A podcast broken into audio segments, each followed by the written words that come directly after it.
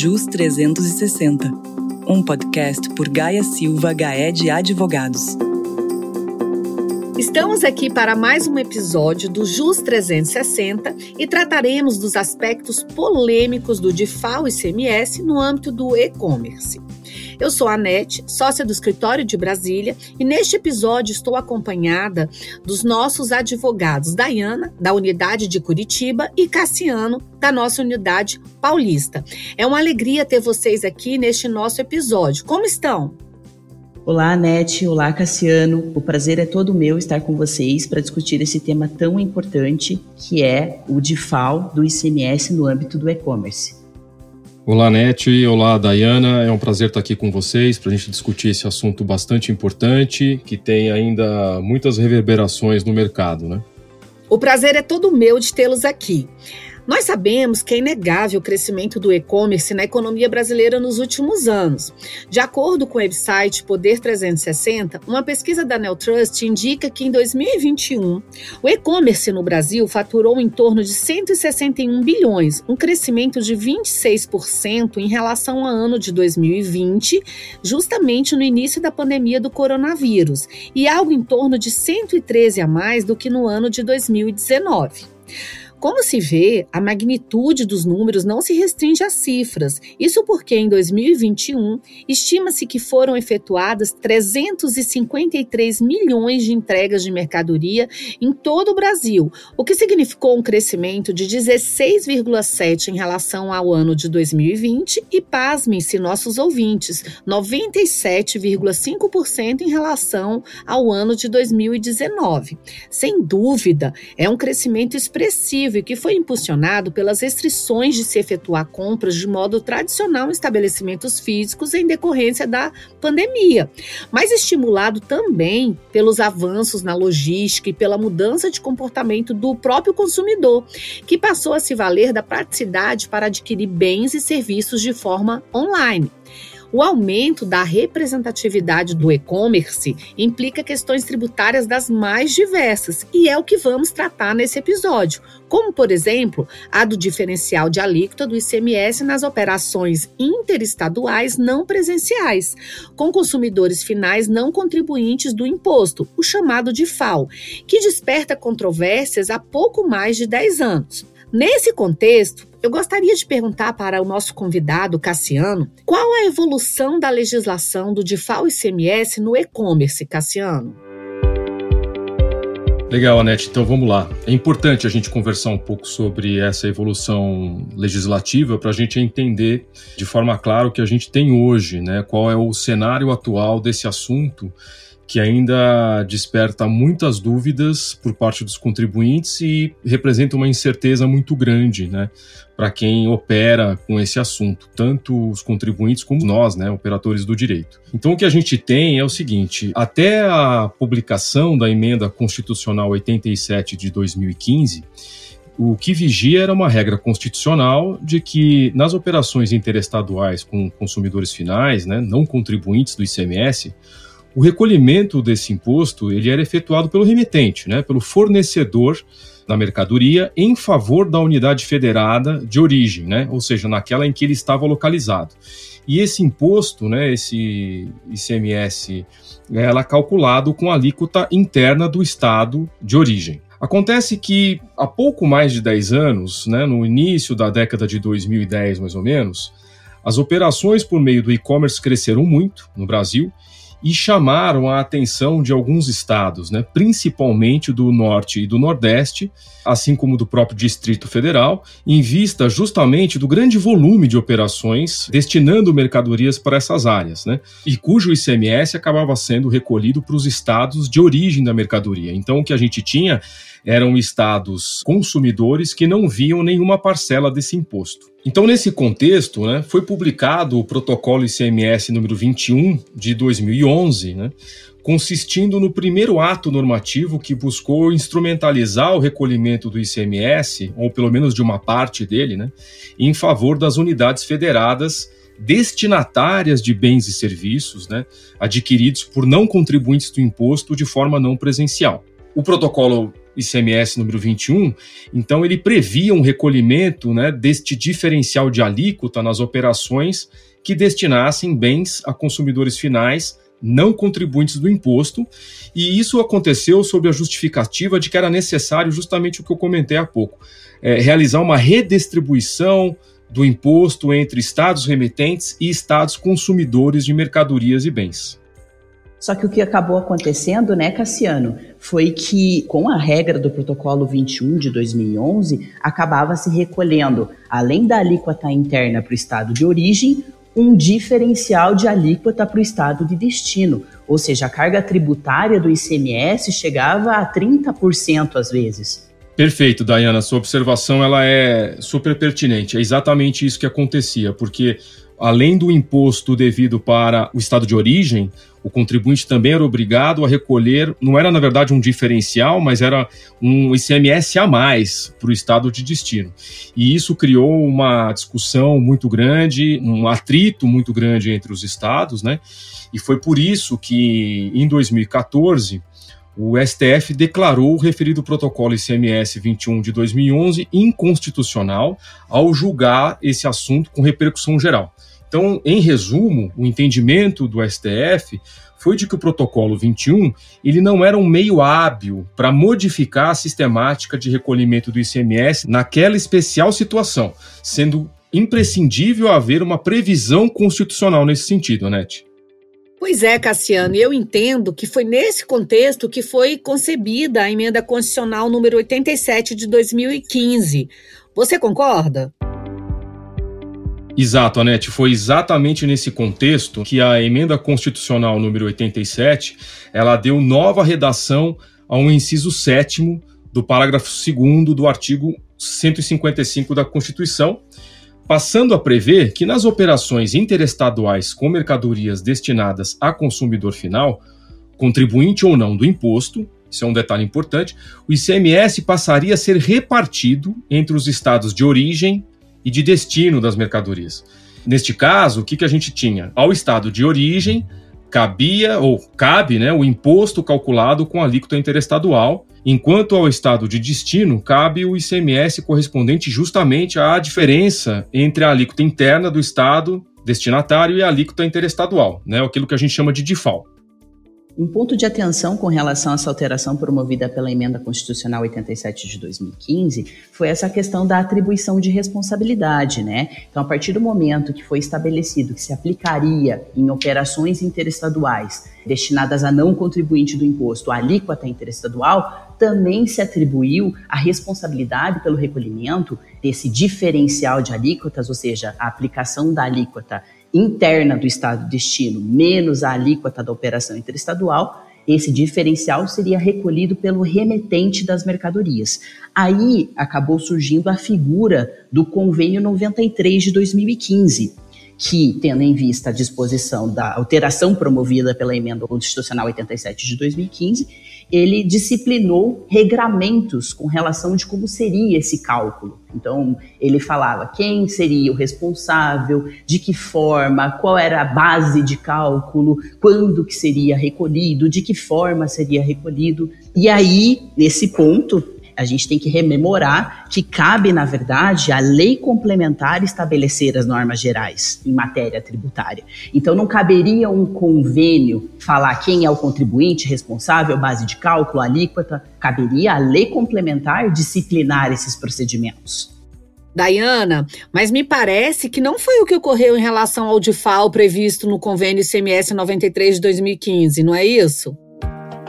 Exatamente, Anete. Por isso que o tema foi julgado pelo STF, né, afetado pela sistemática de repercussão geral sobre o tema 1093. Então, em abril de 2021, o STF considerou inconstitucional o convênio 93 de 2015, estabelecendo a seguinte tese: a cobrança do diferencial de alíquotas alusiva ao ICMS conforme introduzido pela emenda constitucional 87 de 2015, pressupõe edição de lei complementar vinculando normas gerais. Só que, em vista da sensibilidade do assunto para as unidades federadas, né, em termos de arrecadação, assim como para os próprios contribuintes, fornecedores do e-commerce, o STF ele modulou a propagação dos efeitos da decisão para partir de 1 de janeiro de 2022 ressalvando os direitos daqueles contribuintes que já tivessem ingressado com ações judiciais até 24 de fevereiro de 2021. Perfeito, Dayana. E você poderia nos falar um pouquinho sobre o comportamento que foi adotado pelos estados? Os estados reagiram rapidamente, apresentando um projeto de lei complementar, que foi a de número 32 de 2021, em 15 de março, para alterar a Lei Candir, né, a Lei 87 de 96, de forma que passasse a disciplinar o DIFAL. Então, no final de 2021, foi publicado a Lei 190 de 2022, a fim de resolver, né, toda essa problemática que foi causada pelo Convênio 93 de 2015. É, a publicação da Lei Complementar 190 de 2022, ela aconteceu em 5 de janeiro de 2022. Perfeito, Dayane. Não obstante nós saibamos que houve várias controvérsias decorrentes do convênio, eu queria perguntar para o Cassiano quais as polêmicas que foram decorrentes da publicação da Lei Complementar 190 já no ano de 2022. Sabemos também que foi recheado de discussões o advento dessa Lei Complementar 190. Exatamente, Anete. Como a Dayana comentou, né, a Lei Complementar 190, ela acabou sendo publicada, né, sancionada e publicada pelo presidente da República apenas em janeiro de 2022 muito embora ela tenha sido aprovada pelo Congresso Nacional ainda no final de dezembro de 2021. E esse aspecto né, é o que traz as grandes polêmicas em relação a esse assunto. Né? O objetivo da Lei Complementar 190 de 2022 era justamente adequar juridicamente né, a cobrança do DIFAL é, devido nas operações interestaduais com consumidores finais não contribuintes do ICMS, em razão de todo aquele histórico que eu comentei uh, no início do nosso papo. Mas como a publicação da, da Lei Complementar 190 ela ocorreu apenas em janeiro de 2022, isso trouxe novos problemas, né? Em que pese outros já tinham sido superados com esse processo legislativo.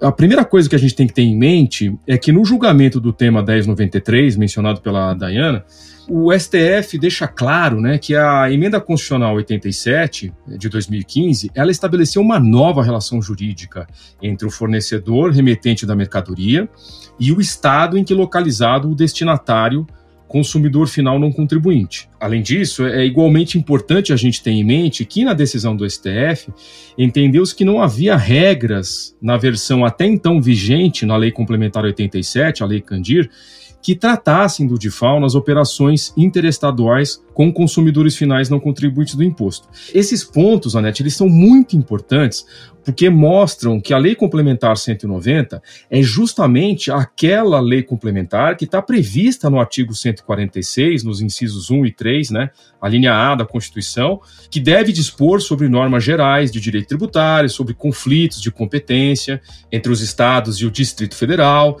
né, definindo o fato gerador, a base de cálculo e os contribuintes do imposto, no caso aqui nosso, o ICMS, decorrente dessa nova relação jurídica estabelecida entre o fornecedor remetente da mercadoria e o estado em que localizado o destinatário consumidor final não contribuinte do imposto.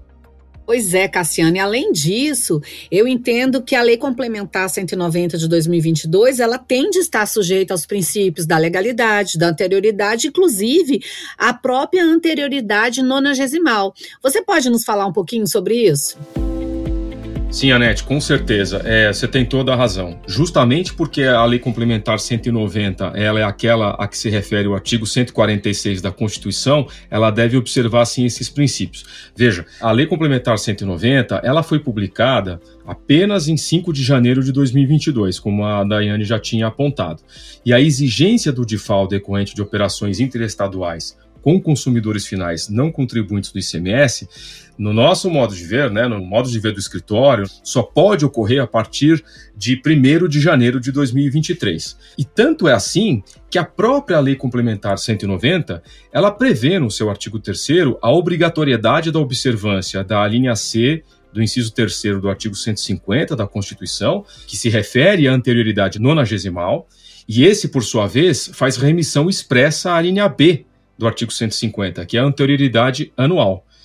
Então veja que, sob nenhuma hipótese, né, os estados e o Distrito Federal poderiam cogitar de exigir o DIFAL ainda no ano de 2022. Inclusive, a própria PGR se manifestou nesse mesmo sentido na ação direta de inconstitucionalidade número 7066, que está em trâmite no Supremo Tribunal Federal e que trata exatamente desse tema. Perfeito, Cassiano. E agora eu queria ouvir da Dayana, para que ela possa nos falar um pouquinho do posicionamento dos estados e do Distrito Federal. Bom, eles adotam um posicionamento equivocado, a meu ver, defendendo né, que as anterioridades nonagesimal e anual não devem ser observadas, pois, na verdade, não haveria um aumento de tributo. Eles argumentam que a cobrança do DIFAL já era regulamentada pelo Convênio 93 de 2015 e que, portanto, exige-se um tributo já existente e não recém-criado, aumentado, né? Porém, esse entendimento é incorreto justamente porque a declaração de inconstitucionalidade do Convênio 93 de 2015 foi fundamentada no entendimento do STF de que um convênio não poderia regulamentar é, matéria reservada exclusivamente à lei complementar, né? Ou seja, a exigência do DIFAL com base no convênio careceria de fundamento e de validade, né? Pois é, Dayana, mas o fato é que vários estados editaram as próprias leis ainda em 2021. Como podemos equacionar essa questão? De fato, muitos estados se anteciparam à publicação da Lei Complementar 190 de 2022. Podemos citar como exemplo o estado de São Paulo, que editou uma lei é, a Lei 17.470 de 2021 em 14 de dezembro de 2021. E daí, o que, que os estados defendem, né? Que por terem sido publicadas leis estaduais em 2021 e tais leis permitem a cobrança do diferencial de alíquotas a partir de 2022, é que não precisaria ser atendido o princípio da anterioridade, né? Tanto a anual quanto a nonagesimal.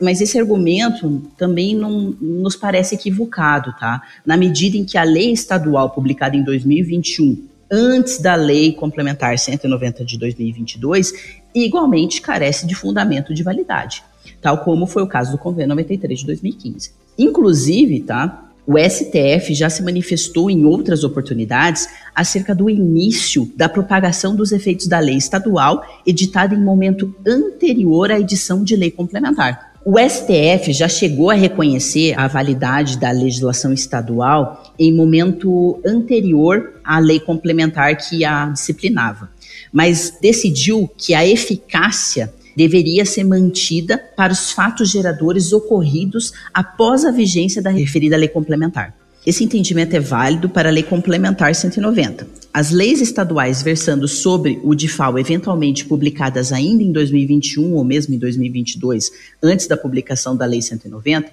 embora sejam válidas e vigentes, não possuem eficácia e por isso não podem produzir efeitos até que a Lei Complementar 190 de 2022 cumpra o princípio da anterioridade anual e nonagesimal e passe a ela ter eficácia. Apesar disso, na prática, não é bem isso que acontece, né? Muitos estados, principalmente os estados que têm barreiras fiscais, acabam parando os caminhões e exigindo a cobrança do diferencial de alíquotas, mesmo a gente entendendo que a lei complementar 190 de 2022 ainda não está vigente, que ela seria válida apenas a partir do ano de 2023.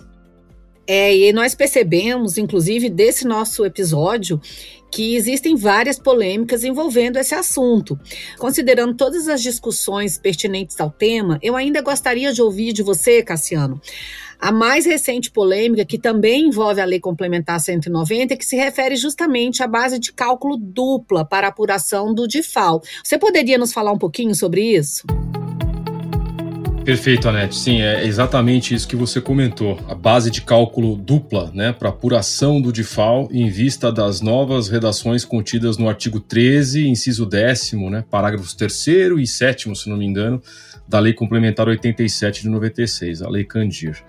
É um pouquinho complicado, né, Anete, a gente explicar num formato como esse, num podcast, num bate-papo aqui, exatamente a forma de cálculo. Mas, em resumo, o que eu posso dizer é que a nova versão desses dispositivos da Lei Complementar 87, ela resulta numa metodologia na qual o DIFAL é calculado a partir das bases de cálculo das operações interna e interestadual. Por isso que se chama base de cálculo dupla. Resultando então em, em um montante superior àquele que seria devido se calculado com uma base única, como era anteriormente lá previsto no convênio ICMS 93. Né? Então, também por essa razão, por ter havido um aumento do valor do tributo, no valor do TIFAL, por conta desta alteração da base de cálculo, também por essa razão a gente reforça o entendimento de que a Lei Complementar 190 ela deve sim observar o princípio de anterioridade anual e nonagesimal. E só para finalizar, né, é, fazendo um gancho agora com o que a Daiane comentou a respeito das dificuldades que os contribuintes encontram no transporte das mercadorias, principalmente nos transportes rodoviários, em vista desse assunto, né, por conta das mercadorias serem apreendidas em barreiras, né, caminhões serem parados.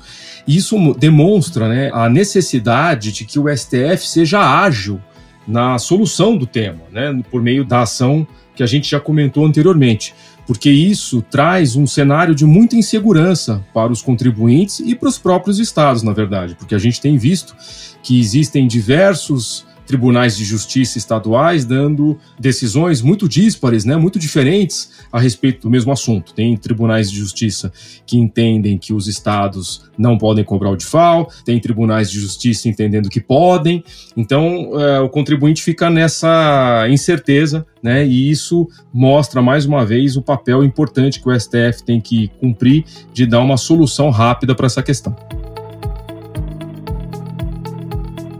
Esperamos que o nosso público tenha gostado desse nosso bate-papo sobre um tema tão importante. Muito obrigada, Dayana e Cassiano, pela participação tão importante de vocês. Eu que agradeço, Anete, pela oportunidade. Espero que de fato tenhamos contribuído com o tema. Oi, Anete, sou eu quem agradeço a oportunidade de estar aqui conversando com você e com a Daiane sobre o assunto. Eu, sinceramente, espero que tenha contribuído para o entendimento desse assunto, para que os nossos ouvintes tenham uma melhor orientação a respeito do tema. E eu fico à disposição para voltar a conversar com você tão logo seja necessário e tenha oportunidade. Obrigado. Eu quem agradeço mais uma vez e estaremos acompanhando as discussões sobre esse assunto tão importante e voltaremos aqui em diversas outras oportunidades com os nossos ouvintes.